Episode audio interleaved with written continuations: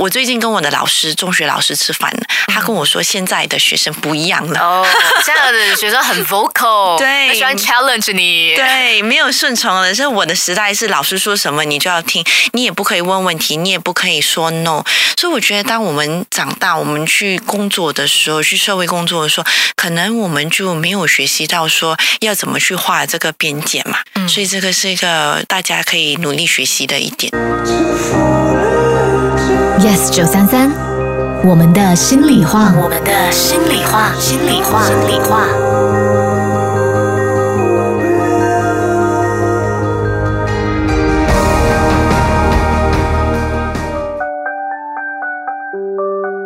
Hello，我是启佳。很碰巧呢，我们的心里话 Podcast 啊的第一季第一位嘉宾呢，以及我们这一季的最后一位嘉宾都是同样的人哦。让我们再次的欢迎临床心理学家 Dr. Annabelle 周永林博士。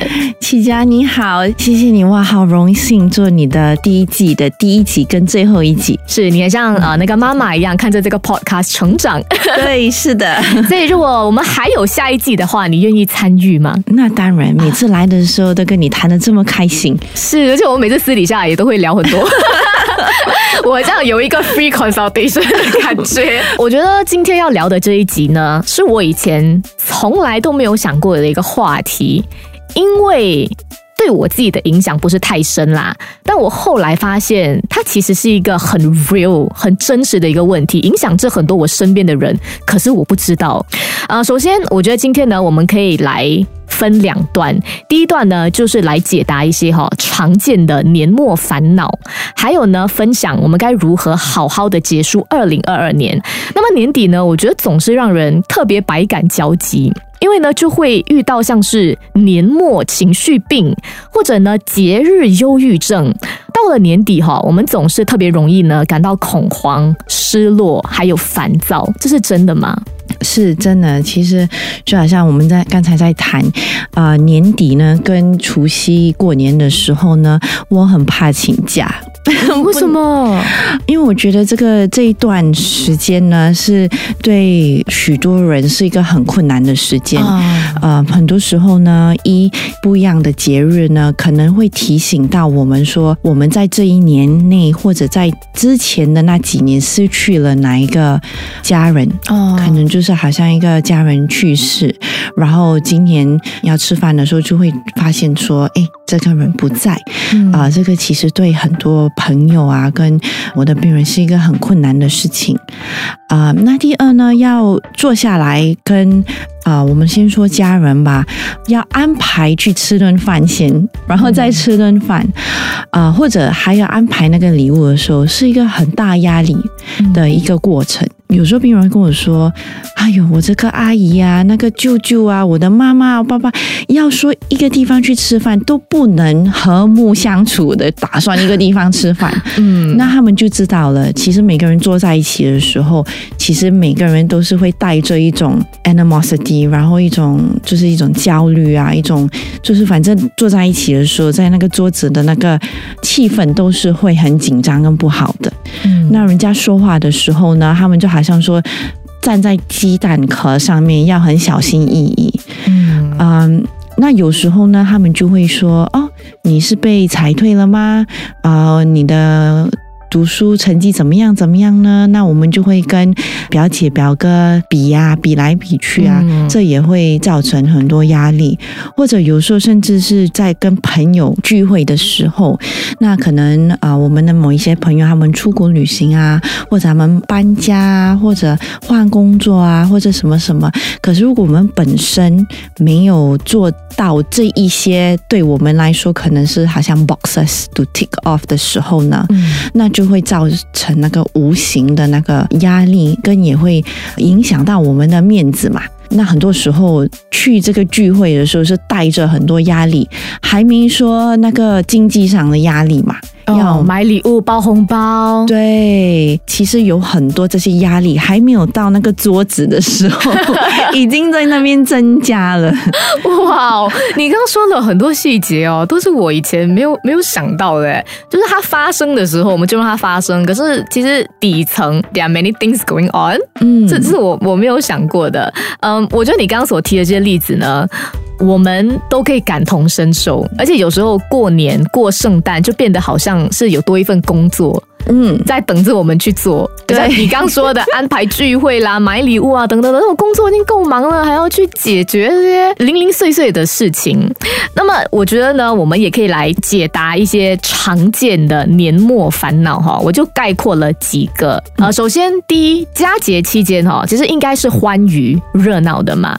可是呢，节日的花费，还有呢堆积如山的工作量，会让有一些朋友呢无法感受到快乐，也没有心情呢出席派对、与人社交。那如果现在在听这节目的朋友，面对着这样子的一个烦恼，请问他们该如何面对呢？我会提议两点去考虑，一是说我们要管理我们自己的期望。嗯所以我们对自己的期望跟对别人的期望，所以如果说啊、我们工作很繁忙的时候呢，也空不出时间说圣诞节可能有五个派对要去参与，那可能我们要说，哎，可能我就只能选两个去，因为不要忘记说我们要空出一点休息的时间，因为你的派对完过后隔天要上班哦，对吗？或者去读书，所以要自己去适当的去安排自己的期望，然后这个期望呢，也是说对别人的期望。呃，也不用太高。说其实，如果你觉得说你某个家人可能说话比较苛刻，或者可能说话不会太敏感，可能他们没有恶意，可是就是说的比较直、比较难听，也不要太在意。当我们可以去重新换个角度说，诶，其实我来这个聚会，呃，就是一年一次嘛，或者一年两次，就当做是身为家人，我可以怎么样的去试着 enjoy，或者我可以怎么样的去 contribute。嗯所以我们可以去改那个期望啦。那第二点呢，我也会提议说，我们要设下一些适当的边界。嗯 boundaries 对吗？比如说，他们就会说，哦，那你的礼物这么便宜啊，你要买一个贵的给我啊，什么什么没有心啊。如果你已经知道说这个人会这么说了，嗯啊、我觉得你要自己去看你自己的 boundaries，你的边界。如果你已经 set 这个 amount，对吗？比如说五百块去买全部的礼物，那你不要去过你的五百块了。他们说什么你就接受。At the end of the day，是心意最重要。嗯可是如果这个人不能领你的心意，其实这不是你的问题，是他们的问题。或者另外一个呃要有边界的一个方式是，啊、如果你的工作太忙了，我有一个病人跟我说，他圣诞节的时候，他的老板急着要他做完这个 assignment 哦，哦可是那个老板不一定真的是急着要，就是圣诞节那天，因为老板自己不庆祝圣诞节，就要求他去做。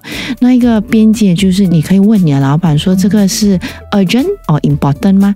所以很急吗？如果很急，那你自己安排一下时间。如果你能做，你就做到。可是其实如果真的不是很急，可以等到明天进公司的时候，那可能你可以跟你老板说，哎，我要很快的把这个东西安排好给你。可是我现在呢，跟我的家人在一起，我没有办法走开。明天早上午饭之前交给你，可以吗？那你可以跟他商量。我觉得从你刚刚提到的这个例子呢，我就想到了两点，就是第一，有时候你并不需要让别人的情绪成为你自己的负担。因为别人的情绪是可能他们自己要去学会管理的嘛。然后第二呢，就是很多时候当我们要 say no，还是要回问我们的朋友、家人还是老板的时候呢，也要从一个 self worth 的一个立场，就是我知道我的自我价值是什么，我不会害怕跟你提出不一样的意见。可能这样子我们也会活得比较快乐，然后也会比较容易达到这个人生的平衡点。嗯，其实也可以让我们自我了解一下。我们每个人呢，大多数在一个亚洲的一个环境生长的时候，我们从小呢不许说 no，嗯，对吗？我们的家人不管他们说什么，我们就只能说 yes。我们就是要顺从。对，要顺从。其实，在我的时代的时候，啊、老师说什么你也要顺从的。我最近跟我的老师，中学老师吃饭，他跟我说，现在的学生不一样了。哦，现在的学生很 vocal，对他喜欢 challenge 你。对，没有顺从的。是我的时代是老师说什么你就要听，你也不可以问问题，你也不可以说 no。所以我觉得，当我们长大，我们去工作的时候，去社会工作的时候，可能我们就没有学习到说要怎么去画这个边界嘛。嗯所以这个是一个大家可以努力学习的一点。好，然后第二个就是有些朋友呢可能会觉得说，今年二零二二年烂透了，尤其来到年底嘛，应该是所谓的丰收期，嗯你知道吗？可是有很多的这个未完成的目标，就放大了我们的焦虑。例如说，本来年初的时候，我跟我自己说我要减五公斤，我现在没减反增。可能年初的时候我，我说我要交女朋友、交男朋友，但现在呢，我还是孤零零的一个人。就是人生总会有这些没有达成的愿望，是我们的遗憾。就新年真的会有新希望吗？呃，有这一种失落感在年底，其实是一个很正常的一个感觉。比如说，好像我今年的时候，我也是说，我在今年的时候我要很 fit，我要啊、呃怎么说节食是吗？很嗯就是我要常运动。可是虽然我在现在还没有很 fit，可是我在努力当中嘛。嗯、那所以我可以提醒大家说，不止说我们可以让自己有一个空间去接受说我们的失落感。那如果我们需要哭的时候呢，我们可以哭。嗯可是我们也可以做第二点跟第三点。第二点是我们也可以去看一下那些我们有什么我们可以感恩或者我们所做到的 achievement。嗯所以可能我们没有呃瘦五公斤，我们反增，可是增不代表是坏事。可能代表说你很开心，对你有这个能力去买你要买的食物，嗯，或者可能是其实你在这一年你有运动，所以你当你增的时候，你是增什么呢？是增肥还是增 muscle？对吗？所以我们要去了解一下那个 context，所以我们也可以看说我们的 achievement 是什么。可能我们今年可能不是最健康，没有时间去运动，可是因为我们今年在工作上打拼，那在健康上可能没有什么成绩，可是在工作上就打出一个成绩出来。那我们也可以比较扩大的去看我们的其他不一样生活上的角度的那些成就。嗯那第三呢，我们要注意那个过程。其实今年我是很希望说，年底之前，圣诞节之前，我还有时间了。圣诞节我想要很 fit 很 tone。呃呃，悠悠你有瘦很多，要距离我上次看到你有不一样。哦，谢谢你，都在运动运动。所以我就说，虽然嗯没有真的是达到我心里想要的那种 fit 的程度，可是我有注意到我的过程，过程就是啊、呃我有去 commit 说时间到我去运动，然后当我常运动的时候，我就觉得说，诶，可以帮我减轻压力，我的情绪也更好，我的头脑也是比较清醒，因为很多氧气进头脑嘛，睡眠也会比较好，所以其实我可以注意那个 process。那刚刚这道题就可能是今年有些朋友觉得。过得不怎么好的时候会有的一些想法嘛。